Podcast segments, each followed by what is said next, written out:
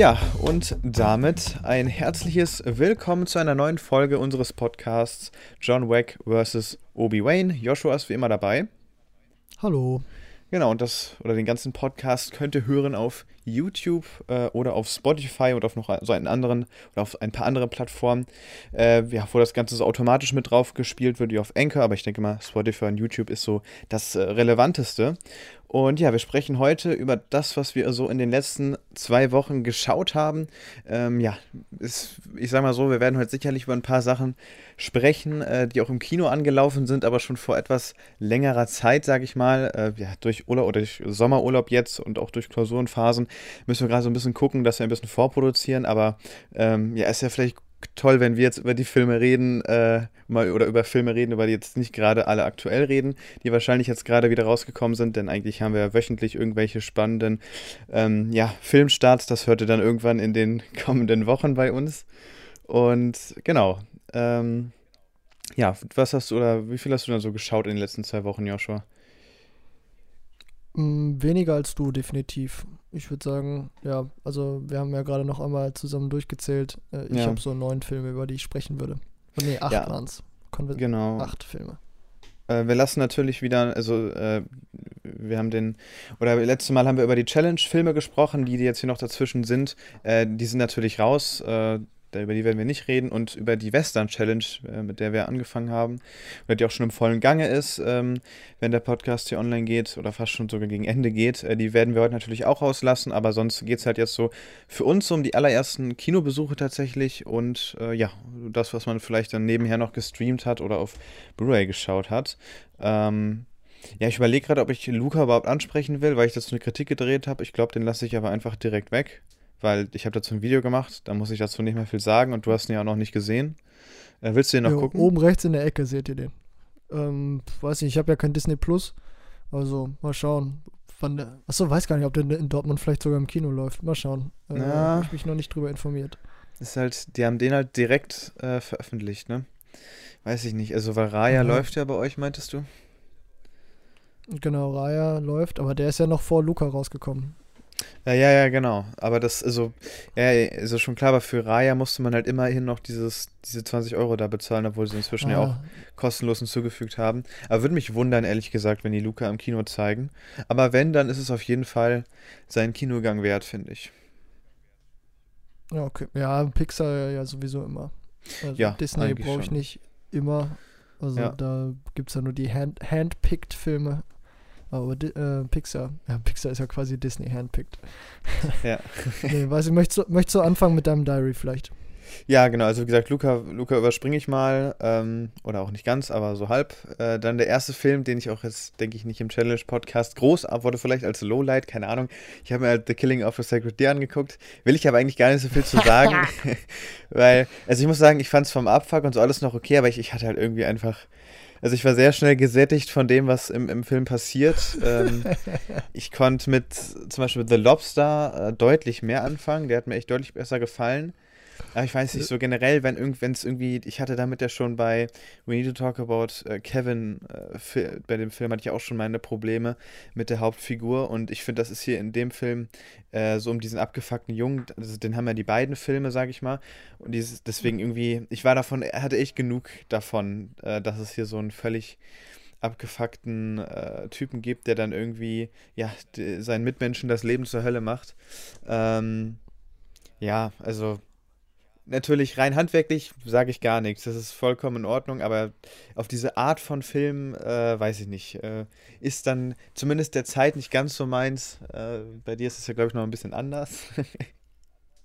bisschen, ja. Also ich glaube, der steuert bei mir auf ziemlich sichere viereinhalb Sterne zu. Weil ich finde den einfach fantastisch. Die Filmmusik, die Kamera, die Kamera ist großartig in diesem Film.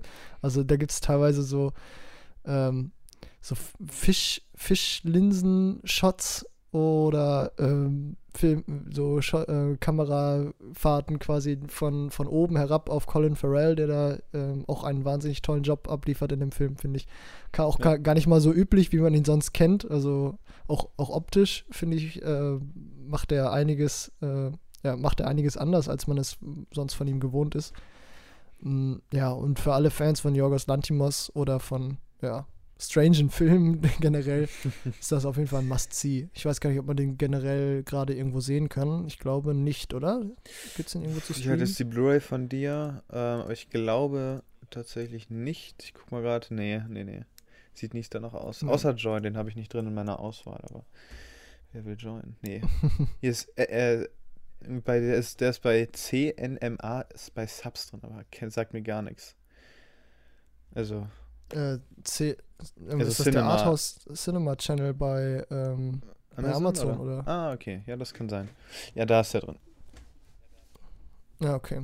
Ja, und ansonsten, falls man sonst doch gar nichts von Jorgos Lantimos gesehen hat, ähm, gibt es vielleicht als, ja, als Einstiegsfilm. Nee, dann guck lieber, dann, dann lieber ja, The Lobster. Gibt es einen Einstiegsfilm? Ja, dann The Lobster. Ich finde, der ja, ging noch. Also, genau, The Lo also The, Los The Lobster gibt es auf Netflix das Nein. als Einstiegsfilm in die äh, Filmwelt von Yorgos Lantimos. Ja. Der etwas andere Regisseur, wie man das vielleicht gewohnt ist. Ja. Man sollte mit der Erwartung reingehen, vielleicht als äh, ja, leicht verstörter Mensch wieder aus dem Filmerlebnis hervorzugehen. Ja. Lohnt sich aber definitiv. Auch wenn man es hinterher scheiße findet, finde ich, hat man doch immer irgendwie was gesehen, wo man jetzt sagt, also ich würde jetzt nicht sagen, The Killing of a Sacred Deer ist Zeitverschwendung. Nicht so Michael Bay oder so. ja. Weiß ich, ich fand den echt schon ungeil, aber äh, ja. also ich, okay, dann ist es Ge Geschmackssache, so wie immer. Aber ich ja. finde, man sollte ihn sich trotzdem ansehen. Gut, äh, wo wir bei Regisseuren wären, nein, passt nicht. Jorgos Lantimos ist nicht einer meiner Lieblingsregisseure. Wer es aber ist, ist Denis Villeneuve Denis Villeneuve ist tatsächlich sogar mit David Lynch wahrscheinlich mein Lieblingsregisseur überhaupt momentan. Ähm, und der hat natürlich eine Reihe von Filmen gemacht, die ich gerne sehen würde. Oder gerne sehe. Was ist das für eine Einleitung? Egal. Also auf jeden Fall hat der paar Filme gemacht, an die man nicht so leicht rankommt. ja, äh, und ich habe vor kurzem sein Debütwerk gesehen. Äh, 32nd August on Earth. Dann also auf YouTube oder bist du da rangekommen? August. Äh, den gibt es tatsächlich auf Mubi zurzeit. Ah, okay. Äh, ich weiß nicht, ob exklusiv. Er ist nicht im Monatsprogramm von Mubi. Mubi hat ja immer so quasi immer Filme, die dann für 30 Tage verfügbar sind. Äh, ja, quasi jeden Tag ein neuer Film, der dann für 30 Tage verfügbar ist, aber auch ein reguläres Programm, das parallel läuft, wie bei Netflix quasi. Und da ist ähm, August 32nd on Earth äh, quasi enthalten. Genau, wie gesagt, Denis Villeneuves Debütwerk.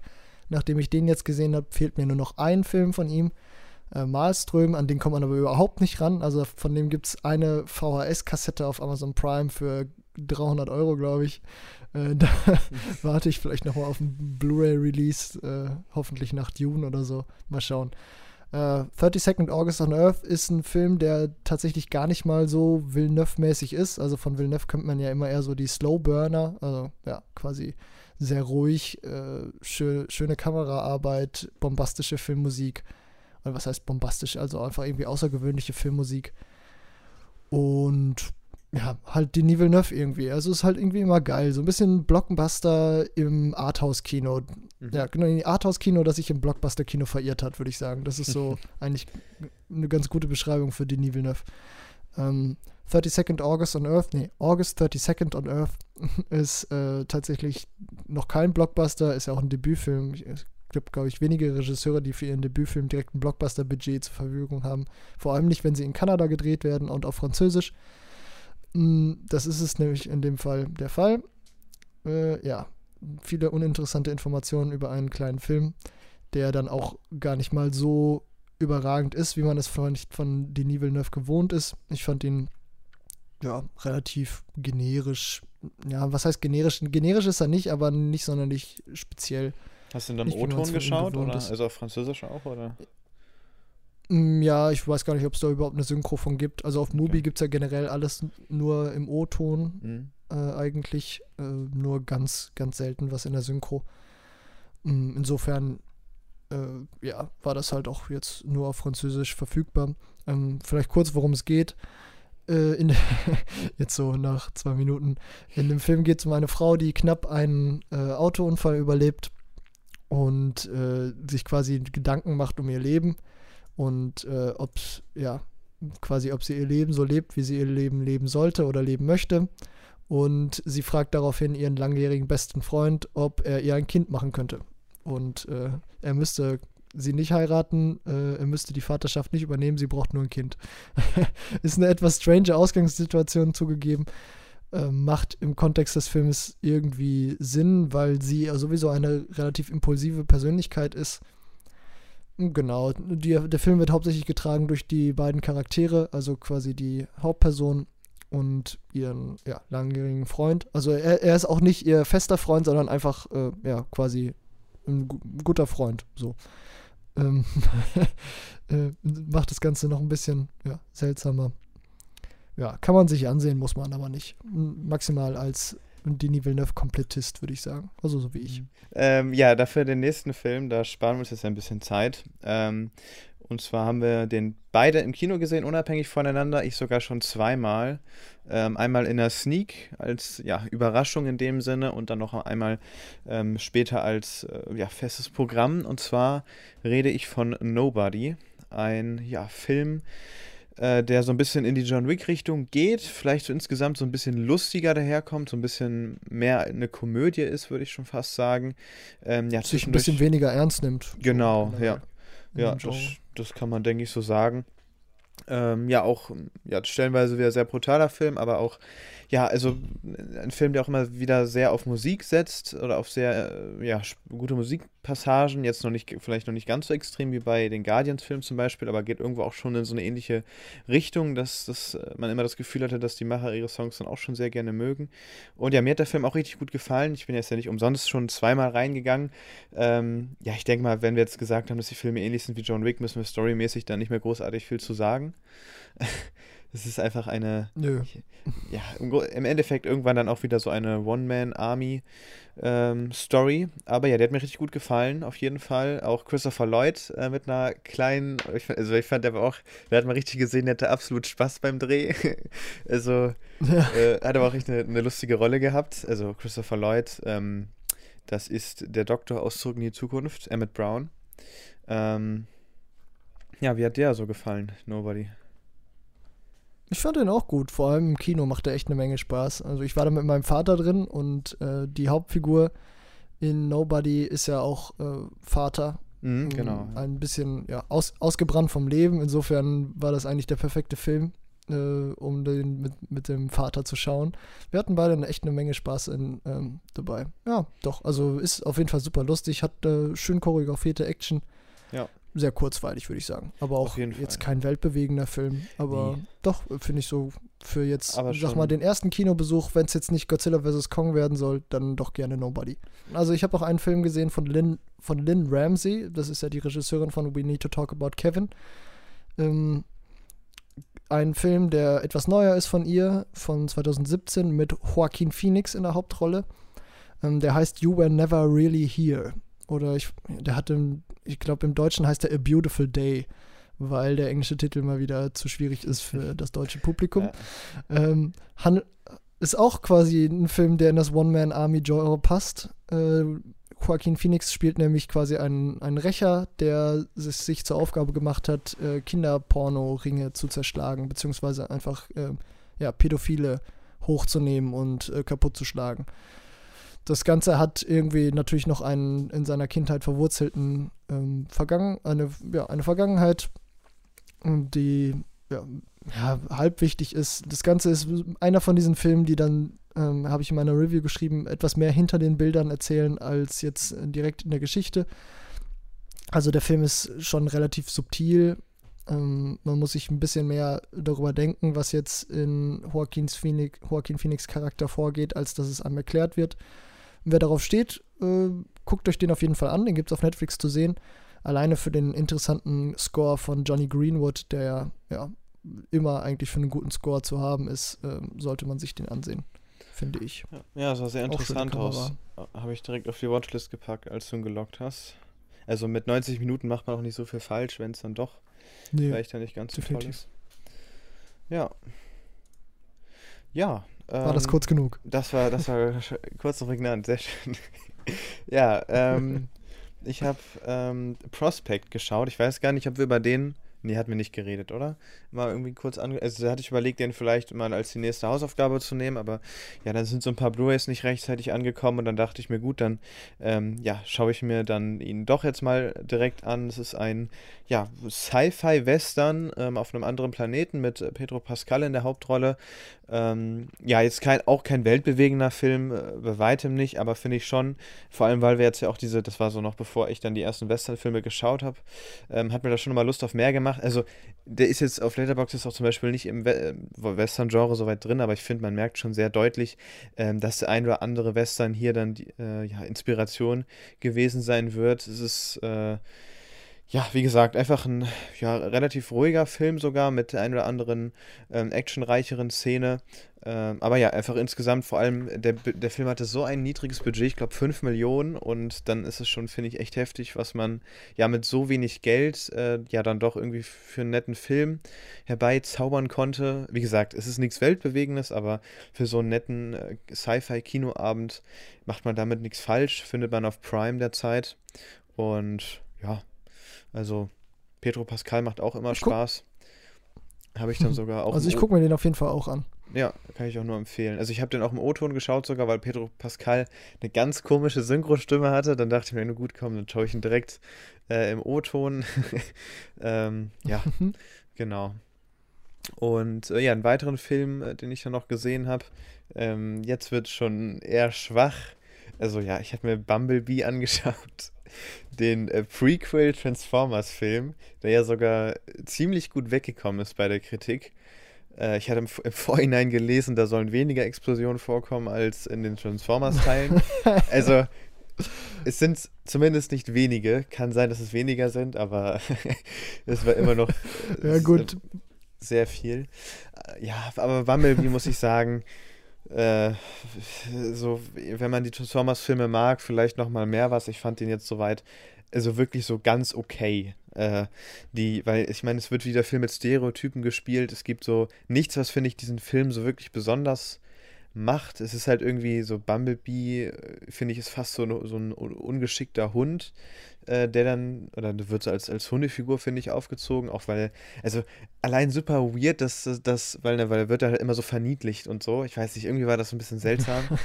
ähm, das ist ein scheiß Roboter, Leute. Yeah. Der hat keinen Charakter. Ich weiß auch nicht. Und dann äh, gibt es auch immer so Szenen halt auf diesem Transformers-Planeten Cybertron.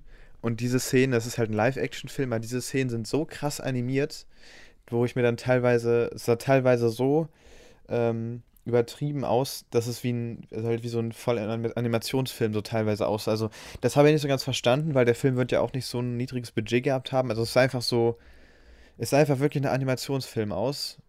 War irgendwie ein bisschen weird, der Mix, aber vielleicht soll es ja auch irgendwie so zu dieser Serie, die es ja auch gibt. Also, vielleicht soll, war das einfach eine, eine bewusste Kunst, äh, künstlerische Entscheidung. Fand ich jetzt eher, hat den Film eher schwächer als besser gemacht. Ähm, aber ja, also Bumblebee also ist halt ganz okayes Blockbuster-Kino. Für dich auf jeden Fall nichts. also okay, glaube ich nicht, ja.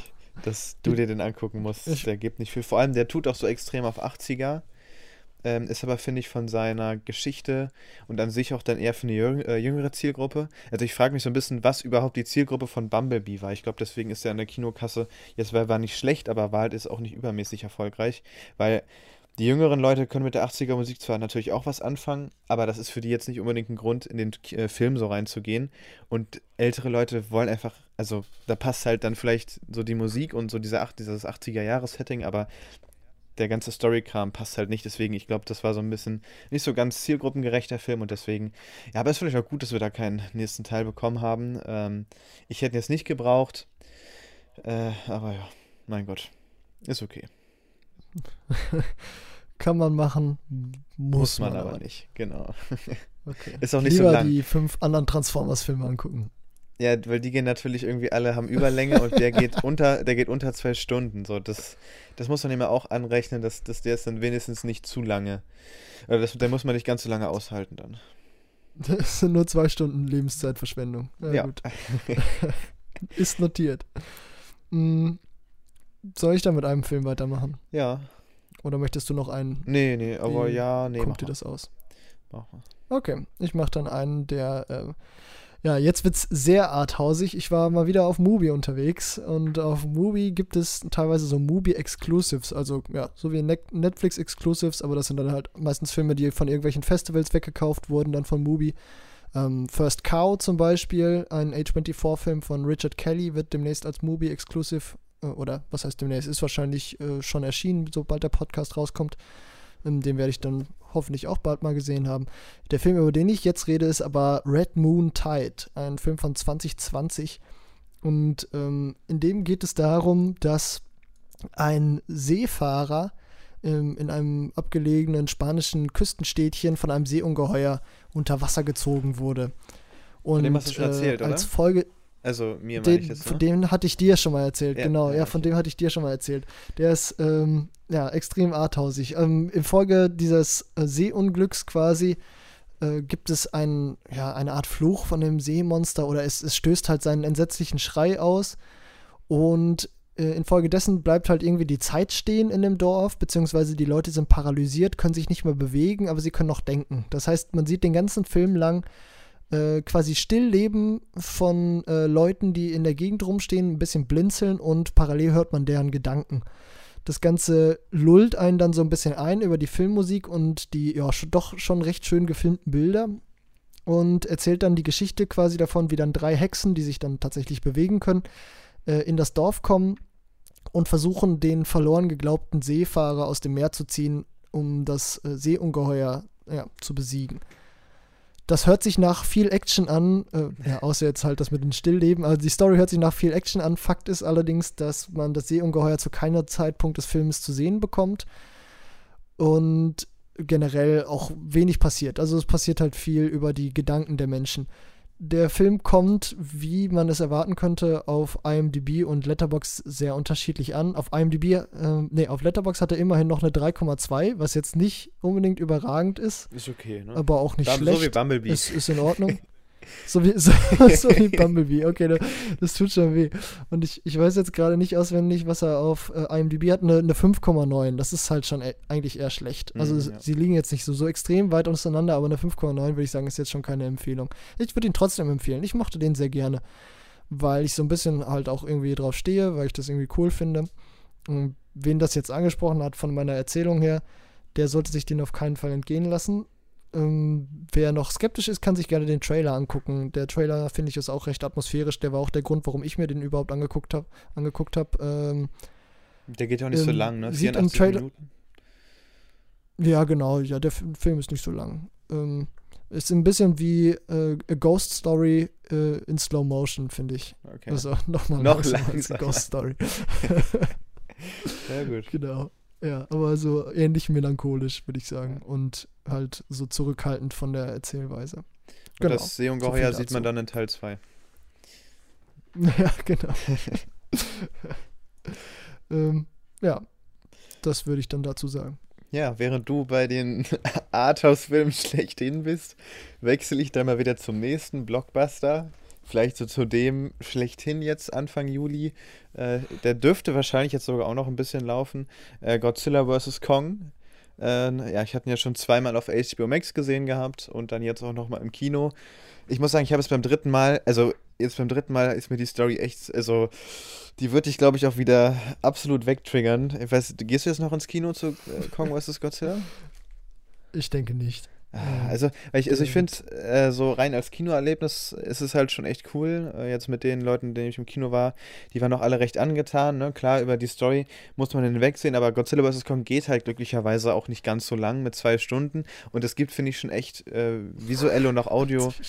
Äh, so, es gibt so viele Highlights im Ton und im Bild. Ähm, ja, das ist natürlich jetzt, ne, dass am Ende den Film an sich nicht extrem hochheben kann, aber so für das Kinoerlebnis an sich ist es doch schon wieder sehr nett. Und ich finde, du verpasst was, wenn du dir den nicht mal irgendwann zwischendurch ähm, mal noch im Kino anschaust, weil so echt als Kinoerlebnis ist das halt doch schon ähm, ja ziemlich nett, was wir da, da zu sehen bekommen, hat auch auf jeden Fall wieder Spaß gemacht, aber wie gesagt, ich habe es das dritte Mal gesehen innerhalb von kürzester Zeit. Und jetzt, ich habe es jetzt schon wirklich teilweise dann deutlich gemerkt, äh, wo ich mir dachte, okay, kommt, macht einfach weiter. Ähm, oder ich habe hab mich einfach dann dabei erwischt, wie ich dann doch sehr lange immer dann nur aufs nächste Highlight gewartet habe.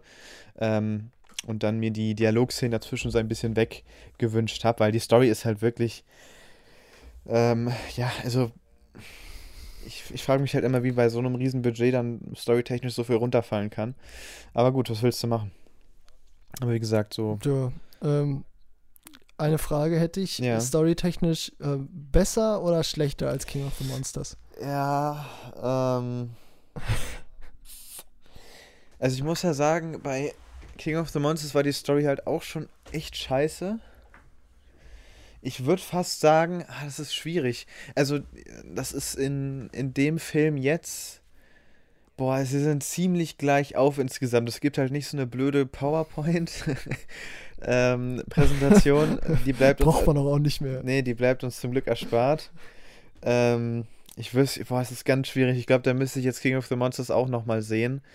Ähm, ich finde die da ziemlich gleich auf, äh, muss ich sagen. Also äh, nimmt sich beides jetzt nicht so viel, obwohl vielleicht kann man sogar sagen, dass Godzilla, was hier, das, das ist in, also jetzt in dem Teil äh, nochmal dass er nochmal eine Schippe drauflegt, weil da zum Beispiel so ein Story-Arc, auch wieder der um äh, Millie Bobby Brown, also der ist wirklich so doof oder so irrelevant, dass du den auch einfach hättest gar nicht in den Film nehmen müssen. Äh, und das sind dann auch jetzt vor allem die Szenen gewesen, wo ich mir jedes Mal dachte, ja kommt, juckt überhaupt nicht, macht mal weiter. Äh, vielleicht ist er sogar einen kleinen Tacken darunter, dafür, ja, dafür ist er visuell nicht, ja, nicht besser, aber auf jeden Fall auf dem gleichen Level. Aber deswegen, also guck dir den irgendwann mal im Kino an. also. Na ja. gut, wenn er noch lange genug läuft, dann, ja, mal schauen. Eher noch als Fast and the Furious 9, würde ich sagen.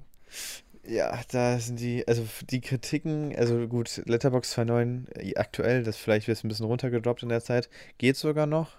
Aber das, was ich mir jetzt an Kritiken angeschaut habe, lässt also das hört sich schon ganz übel an. Aber ja, äh, ich hatte ja den Deal, dass ich mit äh, Niklas in A Quiet Place gehe. Also er kommt mit und dafür komme ich mit in Fast 9. Also ich werde den auch noch zerreißen dürfen. Deswegen das werden wir sicherlich dann, ja, nächst, beim nächsten, bei der nächsten Aufnahme werden wir schon drüber sprechen. Ich gehe jetzt kommende Woche ins Kino. Okay, geil. Dann gönne ich mir von dem nur deine Review. Ja. Ja, also das, was ich gehört habe, war ist echt. Also ich habe auch von Fast and Furious tatsächlich nur den ersten Teil gesehen. Ähm, den mochte ich überhaupt nicht. ähm, ich, das, danach wird es ja dann irgendwann zu diesem stumpfen Action-Franchise. Äh, davon habe ich auch noch nichts gesehen. Deswegen, ja, wird Fast 9 dann jetzt der allererste Fast im Kino. Vielleicht auch der letzte, keine Ahnung, mal gucken. Ich denke mal, wenn jetzt ganz normaler Kinobetrieb gewesen wäre, würde ich ihn auslassen. Aber jetzt, ja, war man so lange nicht im Kino und unser Kino hier zeigt leider auch nicht alles. Ähm, zum Beispiel, du guckst dir heute The Nest an, der läuft bei uns gerade gar nicht, äh, weil irgendwie das von den Seelen nicht ausreichend ist. Und dann nehme ich jetzt halt alles mit, äh, was mich halbwegs interessiert, einfach äh, um auch wieder ins Kino zu kommen. Ähm, ja, deswegen mal schauen. Genau. Ja. Den nächsten Film, ich weiß nicht, ist es bei dir auch der nächste auf der Liste? Den haben wir zusammen gesehen. Ah, nee, du hast noch einen dazwischen. Ähm, Sonst ich habe noch den, einen dazwischen. Sonst macht Über den, den kann ich gerne sprechen. Ja. Da, ähm, Genau, ich war mal wieder auf Mubi unterwegs, äh, sogar noch am gleichen Tag wie Red Moon Tide und habe ein weiteres Mubi Original mir angeschaut, das ähm, ja vor kurzem da veröffentlicht wurde. Es geht um Shiva Baby oder Shiva Baby, ich weiß es nicht so ganz. Ist äh, ein, ein, sehr, sehr witziger Film, würde ich sagen. Ähm, es geht um ein, ähm, ja, ein Mädchen, das sich neben dem Studium ähm, mit Sugar Daddies halt was dazu verdient. Ähm, das sieht man so in der ersten Szene. Und dann ähm, etwas später geht sie halt auf eine Shiva. Also es ist quasi im jüdischen Brauchtum eine Art Beerdigung, würde ich sagen. Oder beziehungsweise die Afterparty einer Beerdigung.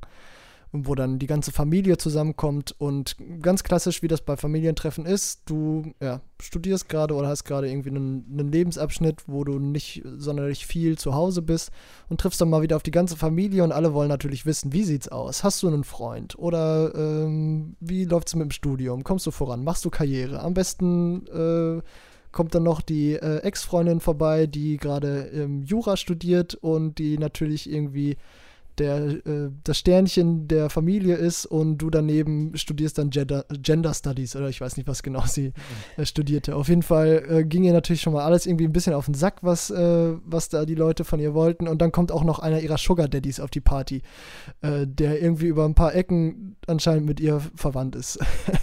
und ähm, da, da, dann wird das Ganze so ein bisschen äh, Uncut Gems mäßig tatsächlich. Dieser, dieses ganze Familientreffen ist mit Horrorfilmmusik unterlegt. Also okay wirklich ganz großartig ins inszeniert. So ähm, ja, schiefe Streiche halt, die irgendwie wild in der Gegend herumklimpern. Ein bisschen als, ja, wäre das äh, irgendwie Christoph Penderecki, der da die Musik für gemacht hätte, wie bei Shining oder so. Äh, also atmosphärisch total fantastisch, äh, ist aber eine Komödie halt. Mit Horrorfilmmusik. Kann, ja. Oder wieder sehr kurz, kurzweilig. Da, genau, ja, die habe ich halt, wie gesagt. Ja. Doch ja, auch schön schnell gepaced. Äh, ist ja fast ein bisschen Kammerspiel, weil sich das Ganze nur in so einem, ja, in einem Haus stattfindet, wo halt diese Beerdigungsparty stattfindet von der Familie. Ähm, wechselt dann so ein bisschen zwischen den einzelnen Locations in dem Haus. Ähm, doch, ja, ein, vereinzelt kann man vielleicht nicht ganz nachvollziehen, was, äh, was sie, was in ihr vorgeht, beziehungsweise ist ist äh, das ein bisschen, ja, ist, ist ihr Handeln vielleicht ein bisschen übersprungshaft, um das Drehbuch ein bisschen voranzutreiben. Das könnte man den Film ankreiden, wenn man wollte, aber äh, wenn man den schaut, hat man eine Menge Spaß mit dem. Also ist halt wirklich ein bisschen Uncut Gems mäßig, weil die Leute viel durcheinander reden und viel hektisch, viel Hektik herrscht, weil halt wirklich jeder, jede Tante dritten Grades sie irgendwie anquatscht und fragt, äh, was losgeht und dann parallel irgendwie ein Törtchen in sich reinstopft und dann stößt da einer noch irgendwie an vorbei und wird dann geschubst oder was weiß ich. Halt irgendwie alles su super hektisch. Äh, parallel die Horrorfilmmusik und die tollen Dialoge. Ähm, ja, äh, auf jeden Fall eine Empfehlung.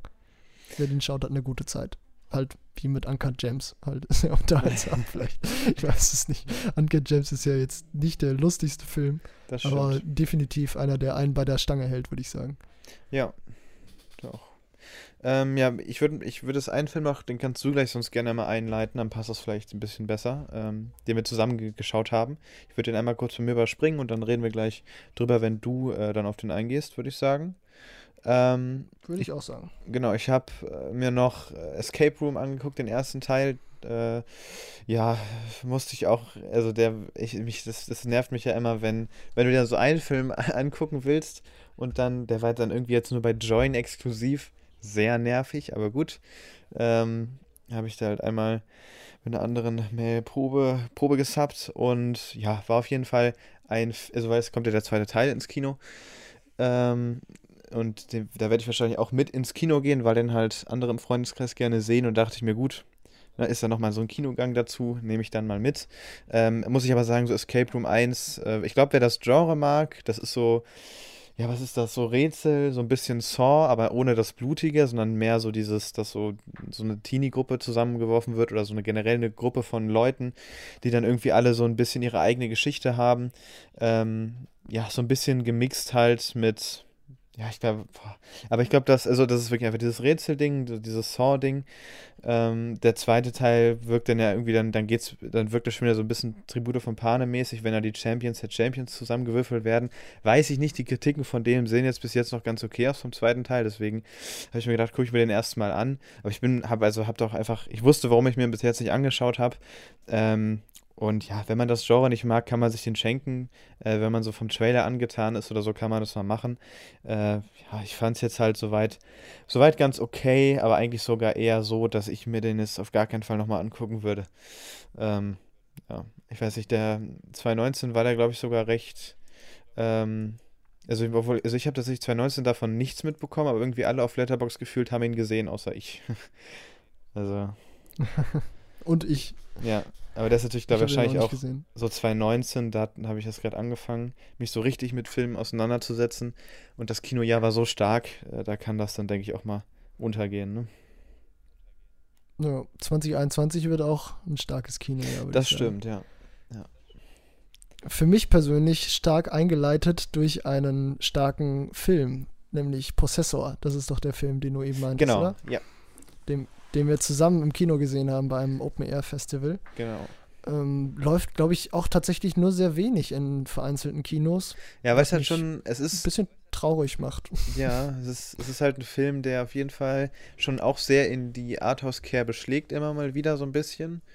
Also sicherlich nicht der extremste Arthouse-Film, den ich jemals gesehen habe, aber ich, der jemand oder der deutlich weniger Arthouse guckt, ähm, als du jetzt zum Beispiel, ähm, war der schon auf jeden Fall um einiges spezieller als so der normale Film, den man guckt.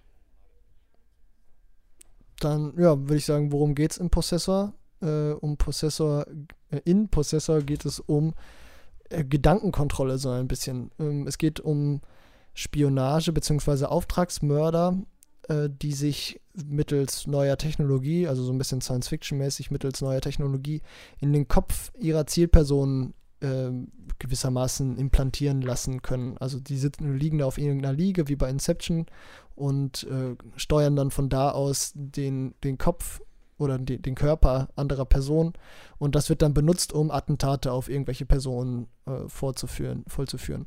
Zu vollführen. So, das ist das Wort. Genau, unsere Protagonistin ist eine von diesen Gedankensteuerern, beziehungsweise dann halt Besetzern, wenn man den ja, Filmtitel wortwörtlich übersetzen möchte. Und das Ganze wird gerät dann so ein bisschen außer Kontrolle, weil dieses äh, Gedankenbeherrschen geht nicht an jedem spurlos vorbei, beziehungsweise ist auch ein bisschen gefährlich, so was die genau. Langzeitfolgen angeht und kann einen auch persönlich psychisch sehr belasten. Damit, das ist so, würde ich sagen, das Leitmotiv des Films, zusammen halt mit der doch schon recht ansehnlichen Brutalität, würde ich sagen. Ja, auf jeden Fall. Ähm, also, genau, Regisseur ist ja Brandon Cronenberg, der, ja, der noch relativ unbekannte Sohn von David Cronenberg, der unter anderem die Fliege gemacht hat. Also ja, wenn man den gesehen hat, weiß man ungefähr, dass äh, sein Sohn auch gut zulangen kann, was die Brutalität angeht. Possessor war jetzt weniger brutal, als ich erwartet hatte, aber ja. auf jeden Fall äh, schön saftig, würde ich sagen. Genau, also vor allem jetzt dieser Body-Horror-Aspekt, von dem ich jetzt vorher bei Possessor dachte, dass der jetzt auch ein bisschen heftiger wird, ähm, ist, man bleibt jetzt nicht völlig verschont, aber da ist zum Beispiel District 9, was Body Horror jetzt im Speziellen angeht, nochmal deutlich ähm, schlimmer, sage ich mal. Ähm, also da ging Possessor jetzt eigentlich, also wenn das für jemanden ein Grund sein sollte, sich den nicht anzugucken, ähm, das ist eigentlich kein Grund. Also wie gesagt, er ist brutal, aber jetzt nicht unbedingt auf dieser Body Horror Schiene. Ja, ich ich finde ihn an Brutalität, finde ich, vergleichbar mit Drive oder sowas. Hm, genau. Um, hm, Drive ja, ist ja auch ab 18 und das finde finde ich für FSK 18 jetzt so für heutige Verhältnisse schon recht streng. Ja, vor allem, wenn Nobody also ab äh, 16 ist, finde ich. Ja, stimmt. Nobody ist auch re recht äh, saftig. Ja. Wir haben allerdings, äh, habe ich später erfahren, bei Possessor eine gekürzte Fassung im Kino gesehen. Mhm. In Deutschland läuft in den Kinos nämlich nur eine um eine Minute gekürzte Fassung. Ähm, auf schnittberichte.de, das ist so eine Seite, wo man ja, ge gekürzte Filme halt, ja. ähm, wo man da schauen kann, welche Szenen da rausgefallen sind. Äh, uns wohl ist unter anderem zum Beispiel ein Penis erspart geblieben in der Szene, wo äh, ja, der, die eine Zielperson vor den, vom Computer sitzt und Vorhänge begutachten darf und dabei ah, okay. wird er dann auch unfreiwillig Zeuge einer ja, Sexszene und da wurde dann halt das eine oder andere Teil äh, ja, abgeschnitten. Ja, oh und, okay, ähm, alles klar. ähm, und ähm, dann, äh, genau, noch ein, ein, zwei Sequenzen, die, glaube ich, von Cronenberg ursprünglich länger stehen gelassen wurden. Äh, Stichwort Schürhaken, mhm. ähm, genau, die, die ja, dann, okay. äh, genau, dann vielleicht für ein, zwei Sekunden dann gekürzt wurden. Insgesamt kommt man dann auf eine, eine Minute 15 Sekunden, glaube ich, die wir jetzt, ähm, ja, die uns genommen wurden. Ähm, theoretisch ist Possessor, glaube ich, auch schon als Blu-ray verfügbar in Deutschland. Ähm, den gibt es dann da in der ungekürzten Version. Das heißt, wer sofort die ungekürzte Version sehen möchte und nicht den Umweg übers Kino nehmen möchte, Was? der schäme sich zunächst die, einmal. Ja, genau. Und dann, äh, und dann äh, genau, nach dem Kinogang kann man sich dann noch einmal die Blu-ray, beziehungsweise auch vielleicht die 4K Blu-ray. Der gut. Film hat schon recht schöne Bilder. Wenn der, wenn der Podcast ja. online geht, dann ähm, ist vermute ich mal fast, dass Prozessor dann endgültig ja. aus dem Kino verschwunden ist. Ähm, wenn der jetzt schon so selten läuft, dann äh, wird der jetzt auf jeden Fall nicht mehr laufen. Dann sei euch die Blu-ray empfohlen, aber vielleicht warte ihr auch schon in Prozessor. Ähm, ja, genau. Dann Und sollte er noch laufen bei euch irgendwo, die Kinostarts sind ja ein ja. bisschen strange momentan, dann geht er auf jeden Fall rein. Genau. Ja, äh, dann überspringe ich wieder ähm, und mache dann weiter mit einem Film, wo ich auch im Kino war, ähm, und zwar Freaky. Eine ja, Horrorkomödie. Jetzt muss ich mal kurz gucken, wie der äh, Hauptdarsteller hieß, von dem ich jetzt selber nicht so viele Filme gesehen habe, aber der auf jeden Fall auch ähm, ja, es geht um, ähm, genau, Vince Vaughn heißt der. Äh, und um, boah, der Name ist jetzt aber auch nicht so einfach. Catherine, obwohl doch, Catherine Newton. Ähm, also die beiden spielen halt die eine spielt eine ja, typische ja, äh, Highschool-Schülerin und ähm, Vince Vaughn spielt halt eben einen äh, ja, Serienmörder und Freaky ähm, ja, tauscht halt die beiden Rollen. Durch einen Zauber wird halt eben ähm, ja, das äh, ja, äh, Highschool-Mädchen in den Körper des Massenmörders oder des Serienmörders ähm, äh, getauscht und der Serienmörder ist dann eben im Körper der ähm, Highschool-Schülerin und das ist dann im Endeffekt, äh, ja, die Geschichte. Dann geht es halt, äh, also es ist einfach eine Komödie, die sehr viel mit Stereotypen spielt. Also es ist immer mal wieder ein sehr, sehr typischer Horrorfilm äh, mit seinen Augenroll-Dialogen und auch Augenroll-Charakteren. Ich hatte aber immer das Gefühl bei Freaky, dass er das so ein bisschen extra macht, dass er das auch so, dieses Genre so ein bisschen parodieren möchte ähm, weil es halt eben wirklich so überspitzt war teilweise äh, und der dann aber immer mal wieder so ein paar äh, Gags bringt, die wirklich sehr originell waren, muss ich sagen. Also das war immer so ein,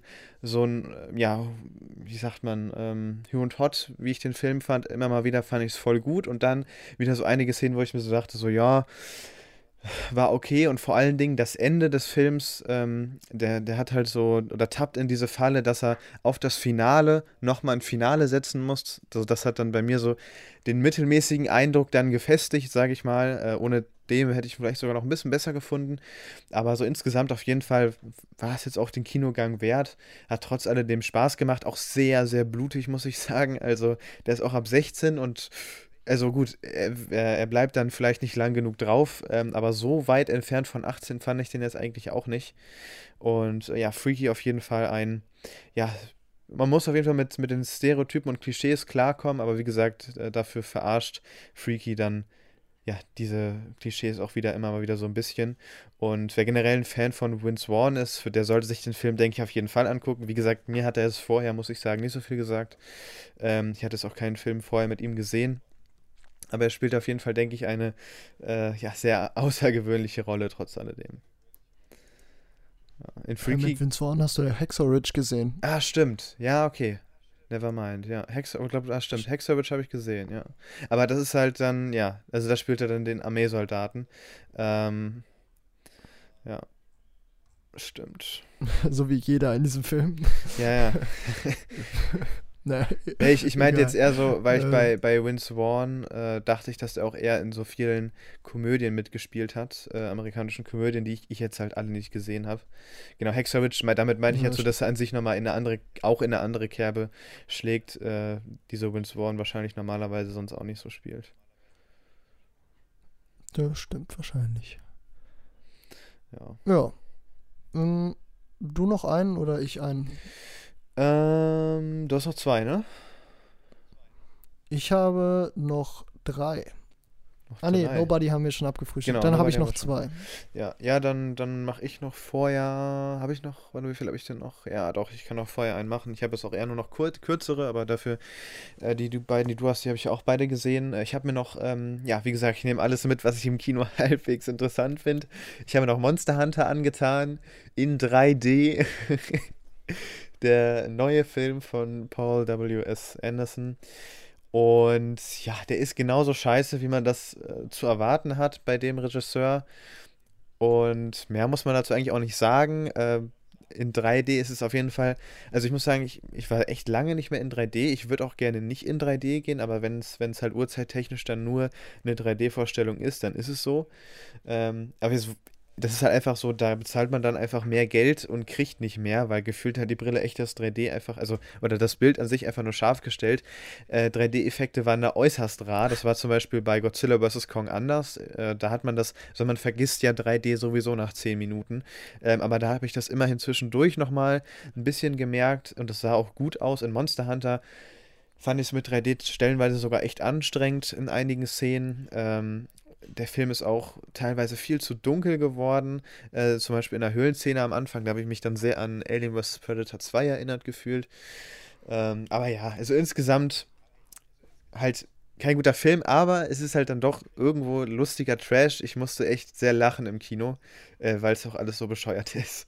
Also wenn man halt darauf Bock hat, ähm, ja, kann man das mal machen. Äh, ist bestimmt aber lustiger, muss ich dann doch sagen, wenn man sich den vielleicht zu Hause dann ähm, mit dem einen oder anderen Bier in der Hand anschaut.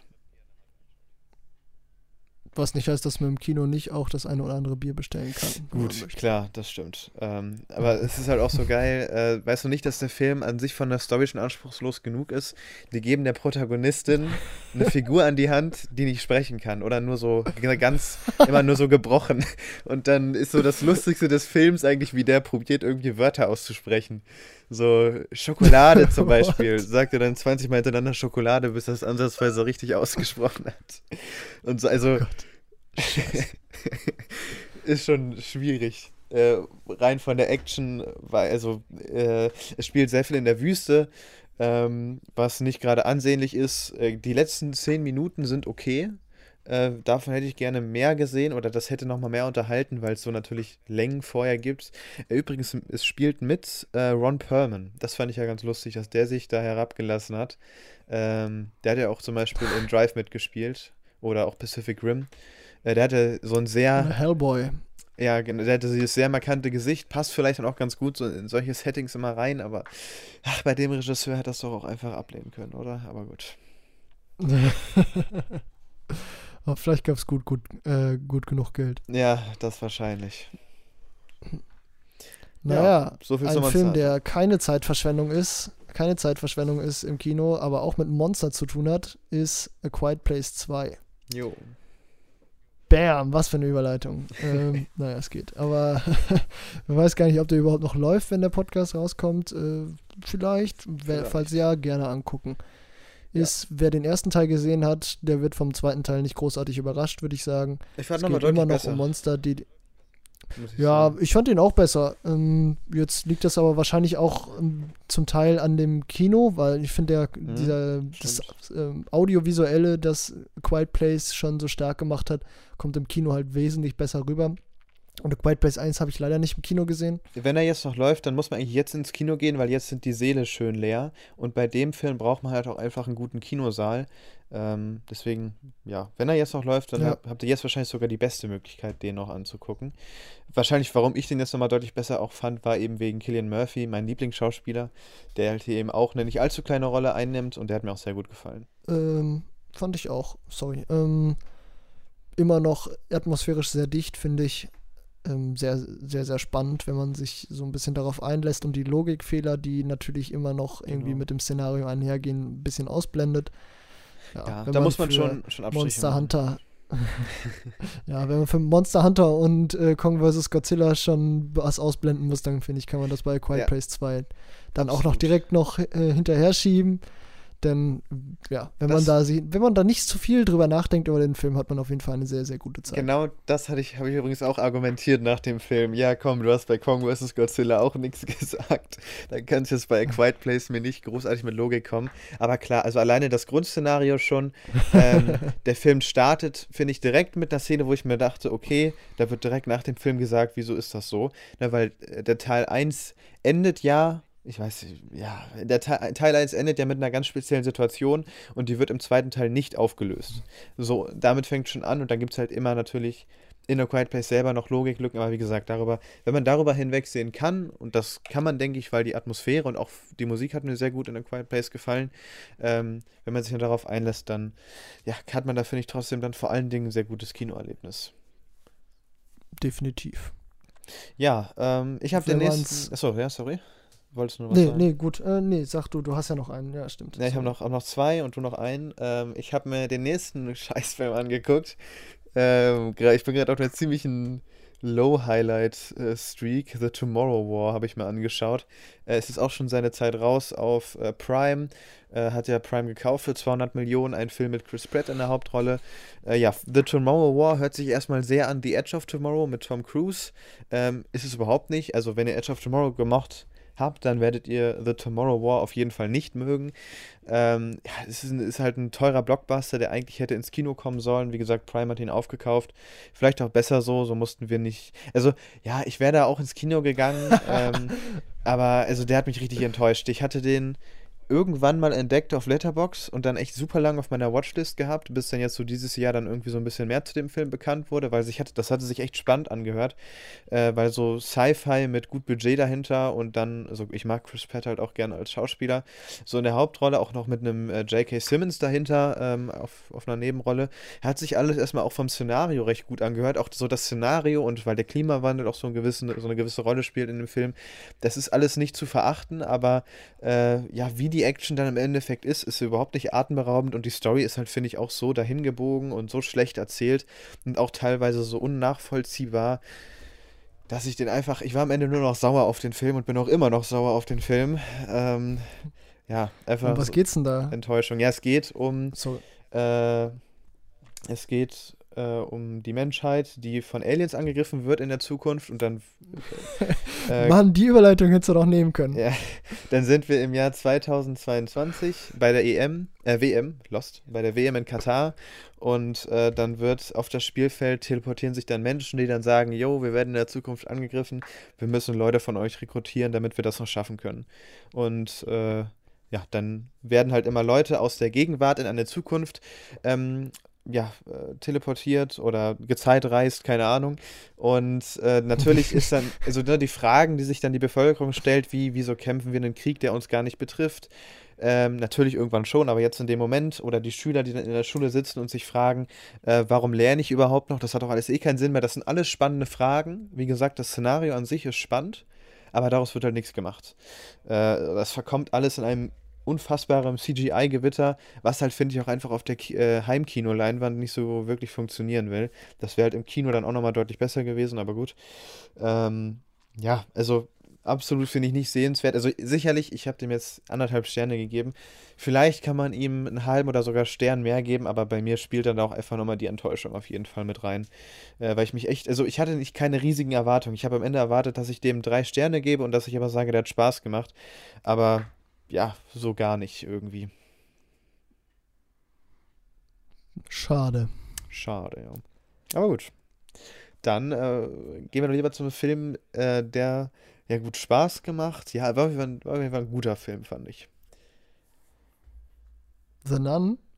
Nee, ich, nee, ich wollte zu deinem Film jetzt überleiten. Wollen wir mit der Spion nicht abschließen? Nee, nee, ich wollte, ich wollte. Willst du mit The Nun abschließen? Nein, okay, dann, okay, dann bevor wir über, ich dachte, wir reden jetzt über den Film, den wir gemeinsam im Kino gesehen haben. Aber gut, dann sage ich noch ganz kurz was zu The Nun, weil dazu kann ich eh nicht viel sagen.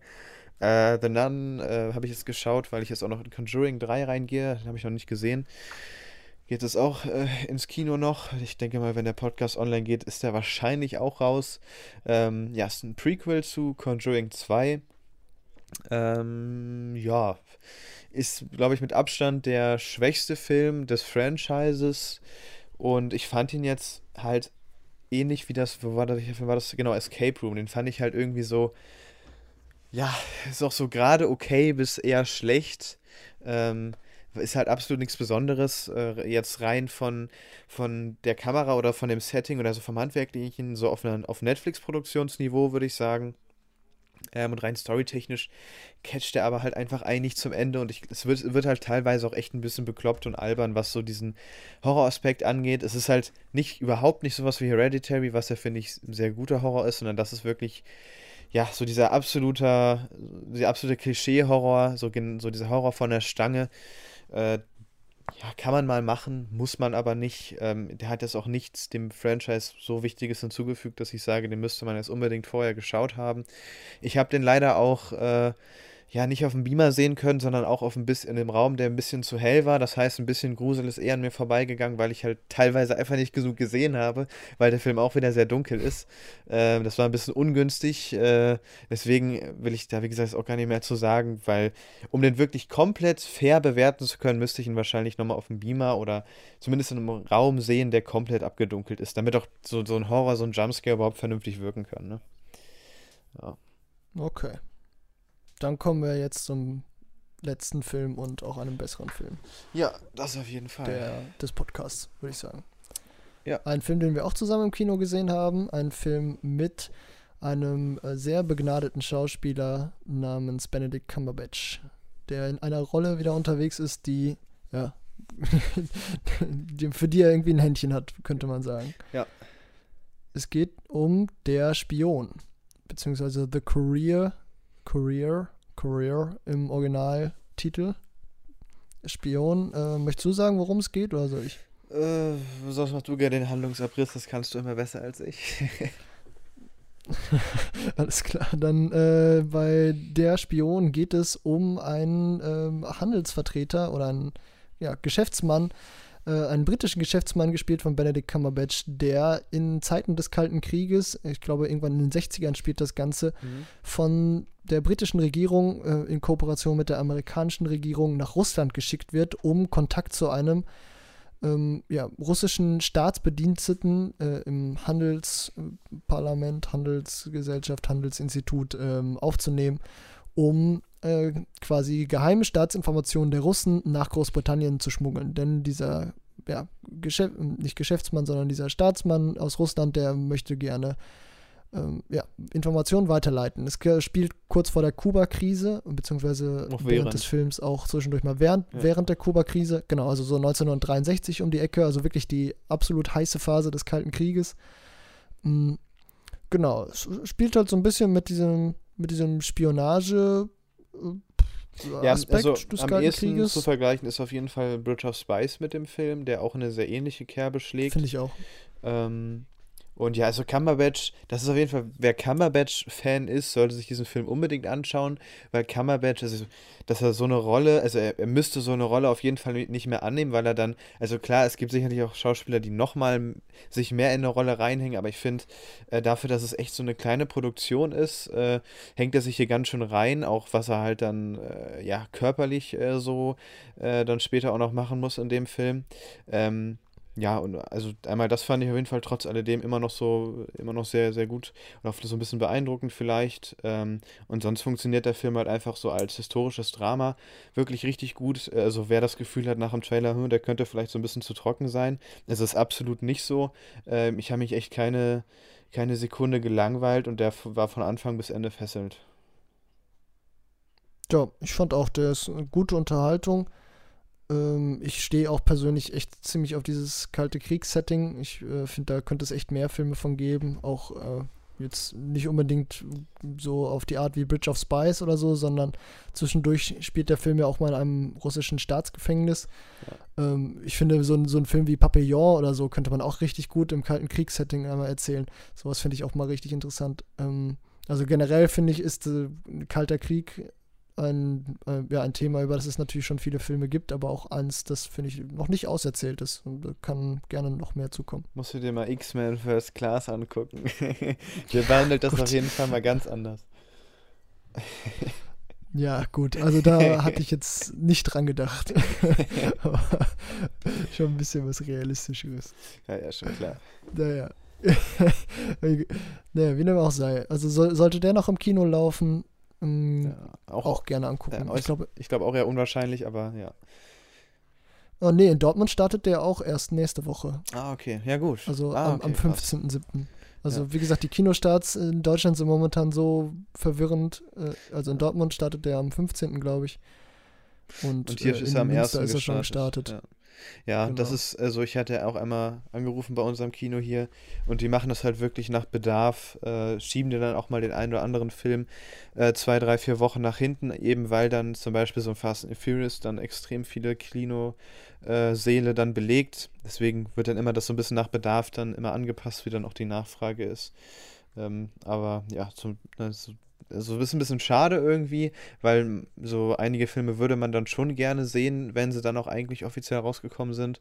Ähm, aber gut, äh, ist dann so, zum Beispiel hier äh, das Münster Cineplex boykottiert ja auch Black Widow, der jetzt ja auch schon, äh, wenn der Podcast online geht, auch schon wieder so eine Zeit raus ist, werde ich mir dann wohl oder übel auf äh, Disney Plus anschauen müssen. Ähm, kann man nichts machen. Oder in Dortmund.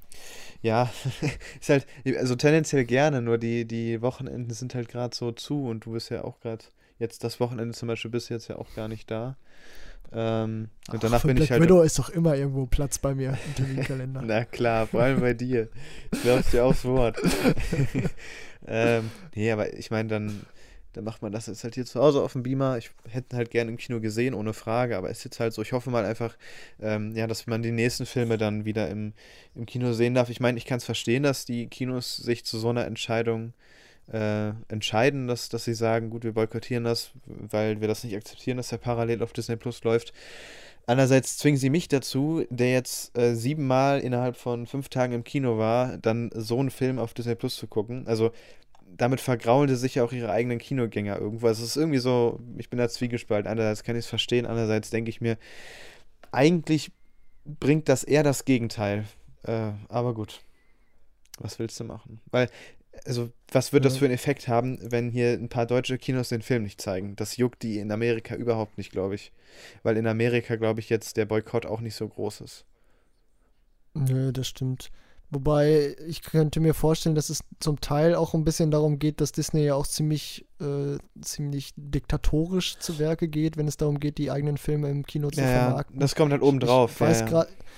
Ja, ich weiß gerade nicht genau, wie viel die Kinobetreiber abgeben ich glaub, müssen 60 Prozent. Ticket, aber es wird 60 Prozent ist halt schon echt viel und da kann ich auch verstehen, wenn man dann sagt, okay, wir gucken, wie wir ohne Disney klarkommen und wenn die anderen Kinos sehen, dass man auch ohne Disney klarkommen kann, wenn dann so ein Fast and the Furious oder so ein Kong vs. Godzilla oder hoffentlich bald auch ein Dune im Kino läuft, ja. dann, keine Ahnung, könnte ich mir das vorstellen, dass das zumindest erstmal als Verhandlungsbasis genutzt wird, um ja, Disney zu sagen, okay, wenn ihr nicht auf uns zugeht, dann spielen wir halt gar keine Filme mehr von euch im Kino.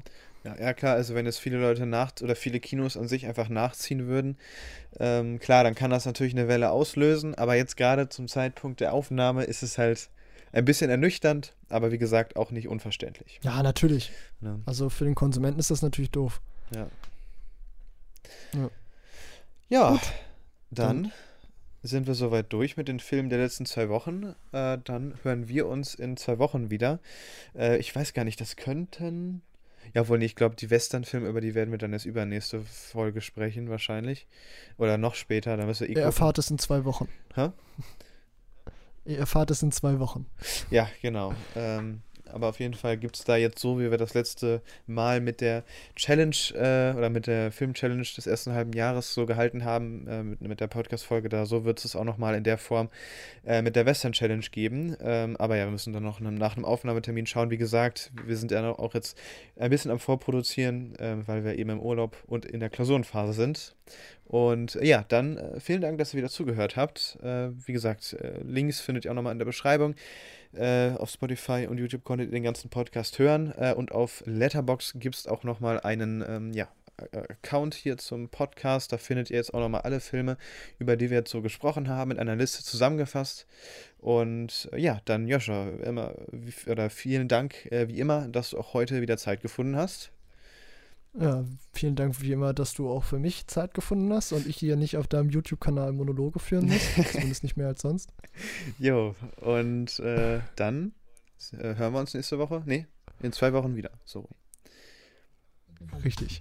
Alles klar. Bis dahin. Jo, da würde ich sagen, bis dahin und ciao, ciao.